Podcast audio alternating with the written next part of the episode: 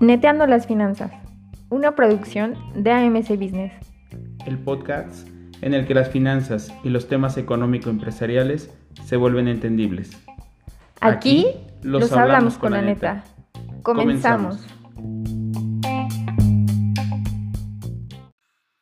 Hola amigas y amigos de Neteando las Finanzas, bienvenidos a este nuevo episodio. Soy Miguel Ángel González y hoy vamos a platicar de cómo tener unas buenas finanzas sanas en este tiempo de COVID-19. Así que ve por papel y lápiz y vamos a platicar cinco grandes tips que te van a ayudar sobre todo a que tengamos unas buenas finanzas sanas. Así que comenzamos.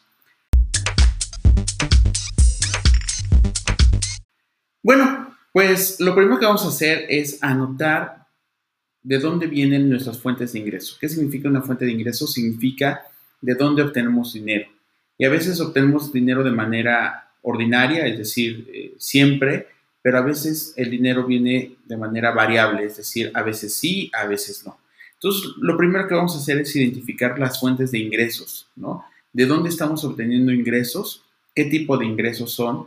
Y recuerda que hay algo bien importante, nunca dependas de un solo ingreso, nunca dependamos de una sola fuente, y eso se llama diversificación, justo y siguiendo los pasos de este refrán que dice, nunca pongas todos los huevos de la gallina en una sola canasta, así que chequemos quién es nuestra gallinita, quién nos está alimentando esa canasta de huevos. Así que eh, el, segundo, el segundo tip que hoy vamos a revisar es identifiquemos nuestros gastos. Sigamos ahí en nuestro papelito y vamos a escribir todos y cada uno de nuestros gastos, los gastos fijos, los gastos variables, y vamos a identificar cuáles son todos esos gastos que tenemos, incluso los gastos hormiga, como el cafecito de la mañana, eh, eh, el pancito, eh, el desayuno, el comer afuera, etcétera, este, el viene viene, el cigarrito y demás, vamos a ponerlo ahí, ¿sale? E, esos gastos hormiga. Entonces son gastos fijos como la renta, la luz, el teléfono celular, etcétera. Este, esos son nuestros gastos fijos. Sí o sí los tenemos que pagar. Tarjetas de crédito, ojo, no se te vayan a olvidar, también eso es importantísimo. Y luego nuestros gastos variables, ¿no? Eh, saliditas eh, a comer, al cine, tal. Y sé que ahorita en, el tema de la pandemia pues no lo hemos podido hacer. Yo espero que todos esos gastos ya se hayan convertido en tus primeros ahorros, pero si no es así, no te preocupes. Vamos a, vamos a escribirlo, ¿sale? Y vamos a relacionar el, objetivo de estos dos primeros pasos es que podamos relacionar mis gastos con respecto de mis ingresos. Si yo estoy gastando para generar más ingresos, bravo, bien, estás gastando bien. Pero si esos gastos no representan más ingreso, este, entonces es momento de empezar a tomar decisiones. Tú me dirás, oye Miguel, es que como que esto no me queda muy claro. Vamos a hacer un ejemplo. Eh, si tú necesitas gasolina para ir a trabajar, ese gasto de gasolina te está ayudando a generar ingresos porque estás llegando a trabajar y ese trabajo te está redituando. Pero si me dices, oye, este, pues es que todos los días me echo un café fuera de casa. Oye, ¿y te sirve para generar más ingreso? ¿O lo podrías reducir o lo podrías cambiar? Este, no, no me sirve para generar ingreso. No es indispensable para poder trabajar. Ah, bueno, entonces ese es un gasto que hay que empezar a buscar cómo lo recortamos o incluso cómo lo eliminamos. ¿Sale? Entonces, vamos haciendo este ejercicio juntos para que podamos identificar áreas de oportunidad en nuestras finanzas y esas se conviertan en fortalezas. Tercer punto, el plan de emergencia. Ya en un episodio anterior, si quieres buscarlo cuando terminemos este, puedes volver a escuchar ese episodio del plan de emergencia. ¿Qué quiere decir? Que identificamos nuestros gastos fijos, ¿no? La renta, la luz, el teléfono, tal. Esos gastos fijos, súmalos y ese resultado lo vamos a multiplicar ahora por 6.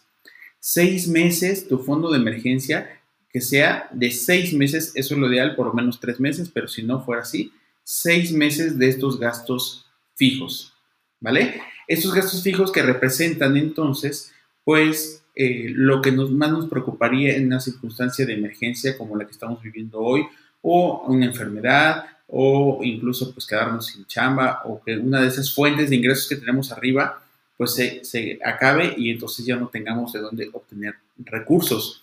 Entonces, este fondo de emergencia va a ser de seis meses y además planteate en qué tiempo vamos a poder juntarlo. Ese no solamente es tu ahorro, eso no es un ahorro, ¿eh? Eso es un fondo de emergencia. Lo vamos a destinar y lo vamos a tener ahí. Así que no lo tengas debajo del colchón y mucho menos lo tengas en la misma cuenta de donde eh, pagas todos tus gastos o llevas el control de tus gastos.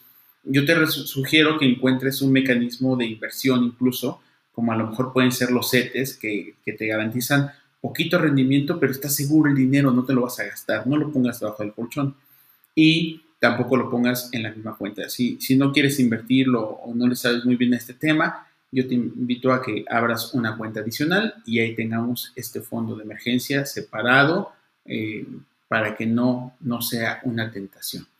Invierte. Aprendamos a invertir. ¿Qué significa la inversión? Dinero que nos va a dar más dinero. Entonces, todos los días podemos hacer pequeñas o grandes inversiones. Es estar buscando nuevas gallinitas y ojalá le peguemos a la gallina de los huevos de oro, ¿no? Porque eso sería genial. Pero vamos invirtiendo, es decir, desde adecuar nuestros espacios para generar más ingreso, desde comprar a lo mejor un libro que nos inspire, de escuchar eh, o ver un video inspiracional o estar eh, adquiriendo nuevas herramientas intelectuales, eso es inversión también. A veces pensamos que la inversión es solamente dinero que lo ponemos ahí, que nos ponemos a vender y todas estas cosas. No, invertir, ¿cómo, cómo estamos buscando nuevas formas de obtener más ingreso? Eso, a eso me refiero el día de hoy con la inversión.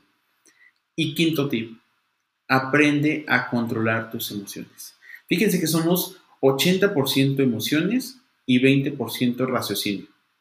Somos seres em, emocionales. Tú vas a una tienda y de repente ves gran barata, solo hoy, dos por uno. Y entonces vas emocionadísimo porque acabas de encontrar la oferta de tu vida, ¿no?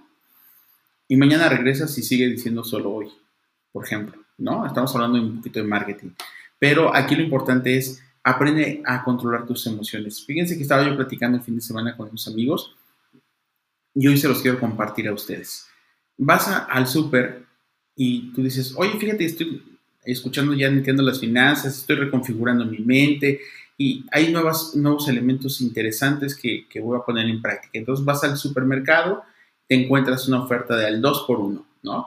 Y entonces te dice, el primer artículo te cuesta 40 pesos, eh, si te llevas dos, pagas 60, te ahorraste 20. Y entonces empieza tu raciocinio, tu, tu hombre económico racional eh, empieza y dice, ah, sí es cierto, si compro uno, 40, si comprara dos, 80, me lo llevo por 60, 20 pesos menos, me lo llevo, buenísima la oferta, ¿no? Este, y sales del supermercado pensando en que hiciste un buen raciocinio y que hiciste un muy buen análisis y que además le ganaste 20 pesos a esa decisión y que el que perdió fue el supermercado. Pero resulta que cuando llegas a casa y empiezas a sacar el súper, observas que traes dos cosas y que solo necesitabas una. Así te haya costado más barato, no importa, necesitabas un solo artículo del que compraste y compraste dos pensando que habías tomado una buena decisión. Controla tus emociones.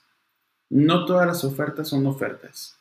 Y cuando nosotros estamos empezando a disciplinarnos financieramente, solo compramos lo que necesitamos y no más allá de lo que no necesitamos. ¿Sale? Entonces, hagamos un ejercicio el día de hoy de resumen de este episodio. Revisa que no se te haya ido nada y que todo lo tengamos apuntado en nuestra hojita. Primer tema, ¿de dónde obtengo ingresos? ¿No? ¿Cuáles son esos ingresos? ¿Son fijos? ¿Son variables? ¿Cuáles son mis gastos? También fijos y variables, ¿no? ¿Y mis gastos están relacionados con mi fuente de ingreso o no tienen nada que ver? Si no es así, hay que tomar decisiones. Si es así, son buenas decisiones. Felicidades. Establece un plan de emergencia, por lo menos seis meses de tus gastos fijos. Eso es importantísimo y no los tengas debajo del colchón. Busca resguardarlo. No es, no es ahorro, es fondo de emergencia. Recuérdalo. Invierte. Invertir no solamente significa poner dinero todos los días, es encontrar herramientas, a veces académicas, emocionales, este, técnicas, teóricas, prácticas, que nos permitan encontrar nuevas gallinas. Estamos en busca de la gallina de los huevos de oro, así que busquemos nuevas gallinas todos los días. Y finalmente, acuérdate, cuando veas la siguiente oferta, no pienses que en la oferta está la decisión, más bien en lo que realmente necesitas. Aprende a controlar tus emociones y de esa manera espero que tengamos unas finanzas buenas y sanas después de esta pandemia que seguramente está a punto de acabarse, pero sobre todo nos espera una nueva realidad y yo espero que seas tú alguien nuevo en las finanzas que manejas, que son tus finanzas personales. Recuerda suscribirte a nuestro canal y ojalá puedas eh, hacernos llegar tus comentarios a través de Facebook o de nuestra página www.amcbusiness.com y de esa manera podemos seguir platicando pues de todo esto que a todos nos interesa, hablar con la neta las finanzas, hablar con la neta lo que todos los días vivimos, porque aquí nos preparamos para todo. Nos vemos y nos escuchamos en el próximo episodio. Neteando las finanzas ha sido presentado por AMC Business. No olvides visitar nuestro contenido en www.amcbusiness.com y escuchar todos nuestros episodios disponibles en Spotify o seguirnos en nuestras redes sociales.